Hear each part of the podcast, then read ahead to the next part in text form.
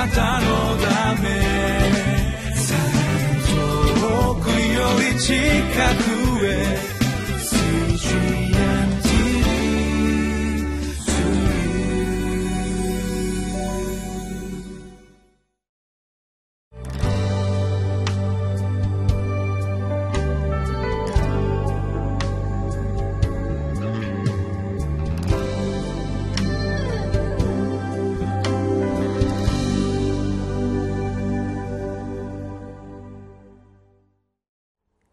皆さんこんにちは。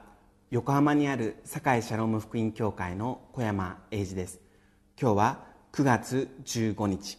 聖書箇所はエゼキエル書3章1節から15節。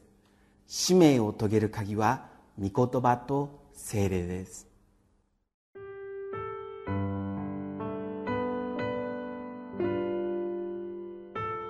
エゼキエル書3章1節から15節15節その方は私に仰せられた。人の子よ、あなたの前にあるものを食べよ。この巻物を食べ、行ってイスラエルの家に告げよ。そこで私が口を開けると、その方は私にその巻物を食べさせ、そして仰せられた。人の子よ、私があなたに与えるこの巻物で腹ごしらえをし、あなたの腹を満たせ。そこで私はそれを食べた。するとそれは私の口の中で蜜のように甘かった。その方はまた私に仰せられた。人の子よ、さあ、イスラエルの家に行き、私の言葉の通りに彼らに語れ。私はあなたを難しい外国語を話すために使わすのではなく、イスラエルの家に使わすのだ。あなたをその言葉を聞いてもわからないような難しい外国語を話す多くの国々のために使わすのではない。もし、これらのためにあなたを使わすなら、彼らはあなたの言うことを聞くであろう。しかし、イスラエルの家はあなたの言うことを聞こうとはしない。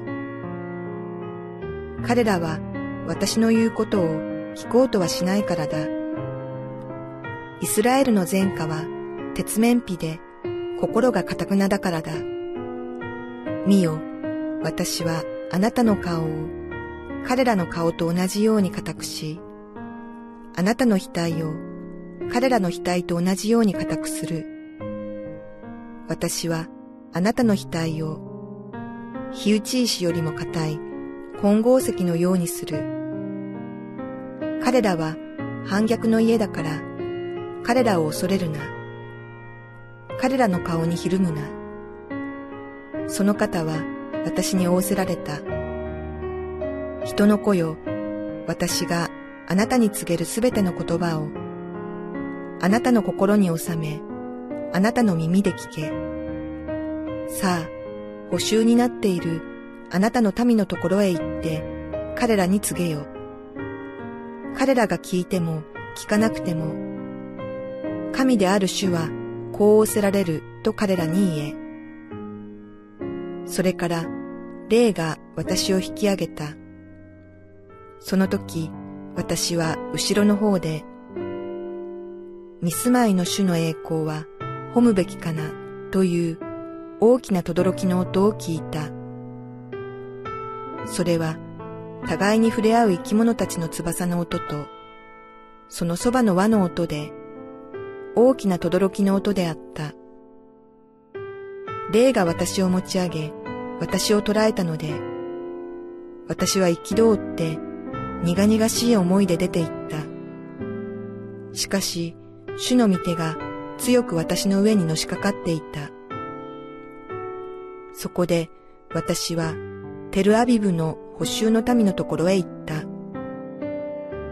彼らはケバル川のほとりに住んでいたので、私は彼らが住んでいるそのところで7日間、呆然として彼らの中にとどまっていた。巻物を食べるという表現は実は新約聖書の黙示録にも出てまいります。このように書いてあります。それで私は見つかりのところに行ってその小さな巻物をくださいと言った。すると彼は言った。それを取って食べなさい。それはあなたの腹には苦いがあなたの口には蜜のように甘い。そこで私は見つかりの手からその小さな巻物を取って食べた。するとそれは口には蜜のように甘かった。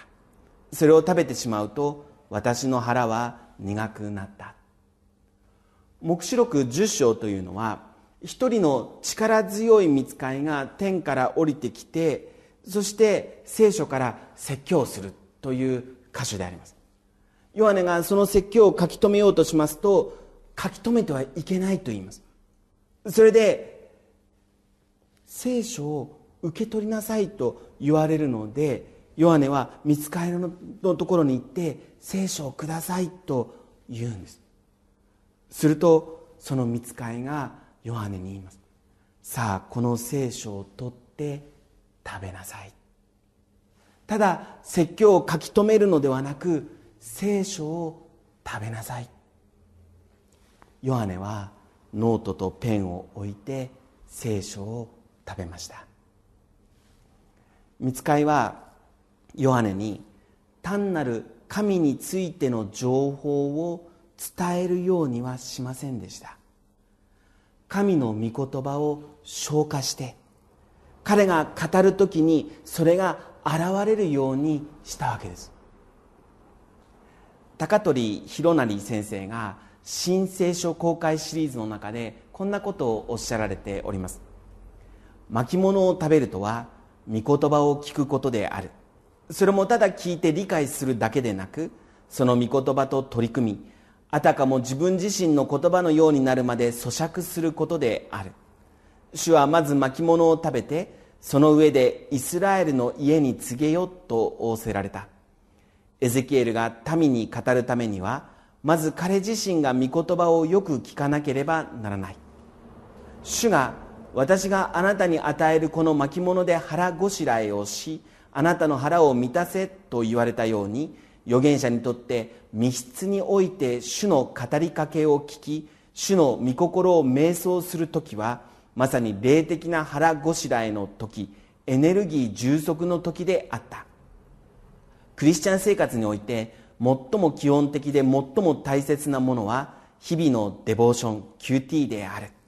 私たちはそこで聖書を通して主の働きかけを聞きそれに応えて祈りその交わりによって霊的なエネルギーを得るのである。クリスチャン生活の祝福の鍵がそこにあると言っても過言ではない。しかしこのデボーション QT がクリスチャンの間でどれほどないがしろにされていることだろうか。多くのクリスチャンがこの霊的な腹ごしらえをしないでこの世に出かけクリスチャンらしく振る舞おうとし人に語ろうとしているのである。でもそれは所詮無理なことである。私は今年で牧師となって20年となりました。初期の頃行き詰まりを覚えていた時に大和カルバリーチャペルの大川嗣道先生が渡辺善太先生が書かれた「私の好きな牧師」という文章を紹介してくださいまして今も心に残って励まされております。こんな文章であります。私の好きな方の牧師は恵まれた平凡な牧師ということになるらしい。私の考えでは牧師に対する最大の要求は教会の集会のうち周囲にある日曜礼拝において本当に私の霊魂を恩寵の感激に連れ込んでくれる説教を聞かしてほしいことである。真に聴者をして恩寵の感激に入らしむるということは普通のことではできない。少なくとも牧師自身がその密室で真に与えられそして恵まれた経験から発するものでなくてはならぬ。私はあまり特徴のない平凡な牧師であると思います。でも平凡だからこそ信徒の皆様を恩寵の感激に連れ込むことができるように神様との時間御言葉を食べる時間を大切にするように努めております。恵まれた平凡な牧師というのを目指しているわけであります。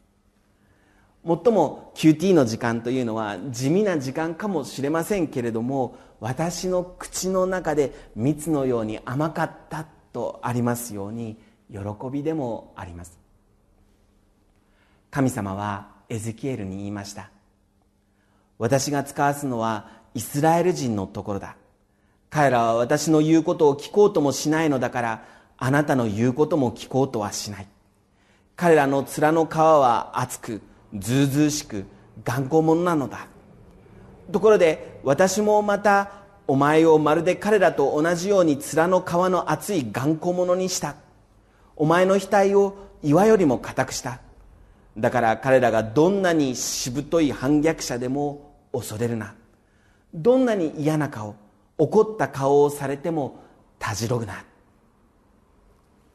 戦国時代に日本にキリストを伝えたイエズス会の宣教師フランシスコ・ザビエルは山口城主大内義隆の面前ではばかることなく難色の罪を断罪し城主を怒らせたそうであります。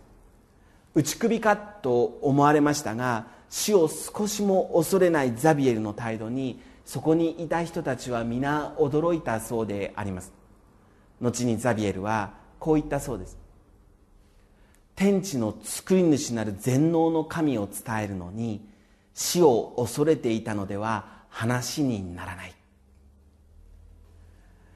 最近まで私たちの教会ではマルコの福音書を1章1節から16章まで一節一節順番に公開説教をしてまいりました。7月末私は最後の16章からメッセージをしました。マルコの福音書の16章にはあの有名な大宣教命令が書いてあります。全世界に出て行き全ての作られたものに福音を述べ伝えよう。私たちの教会では毎週金曜日に祈祷会を持っております。私はそれで金曜日の祈祷会までに日曜日のメッセージを準備するように心がけております。その時も直前の金曜日マルコの福音書16章からのメッセージの準備を終え夜の祈祷会に参加しました。私は神様が与えてくださった日曜日の説教の聖書の御言葉にとっても感動してそして祈りました。主よ私を全世界に使わせてください。すると次の日の朝私が高校生の頃この教会に短期選挙で来ていたスウェーデンの先生から一通のメールが届いておりました「エイジ元気ですか?」少し前に尋ねた質問をもう一度させてください。バングラディッシュに行くことに関してです。私は多くの時間を祈りに費やしてきましたが私の頭からあなたが私と一緒に来るということを頭から切り離すことができません。あなたの聖書の知識を持って集まってくる人々に大いなる祝福をもたらすことになるでしょう。あなたの心は何と言ってますか？親愛なるキリストにある兄弟よ。私はあまりにもタイムリーだったので驚きました。実は2月にもその先生からバングラディッシュへの短期選挙への話があったんですがその時は、まあ、イスラム教国でもありますしいろいろありますし、まあ、経済的な心配もありましたのでそのままにしておりました。しかしこのマルコの16章のメッセージを準備する中で神様に語られている感じがしました。何を恐れてる？私を信じる者は蛇をも掴むんだ。食べ物を心配してるのか？私を信じる者は毒を飲んでも害は受けないんだ。1週間ほどの短期選挙の話でありますがお祈りに覚えていただければと思います。いかがでしょうか？恐れていては主からのメッセージを大胆に語ることはできません。恐れていないでしょうか？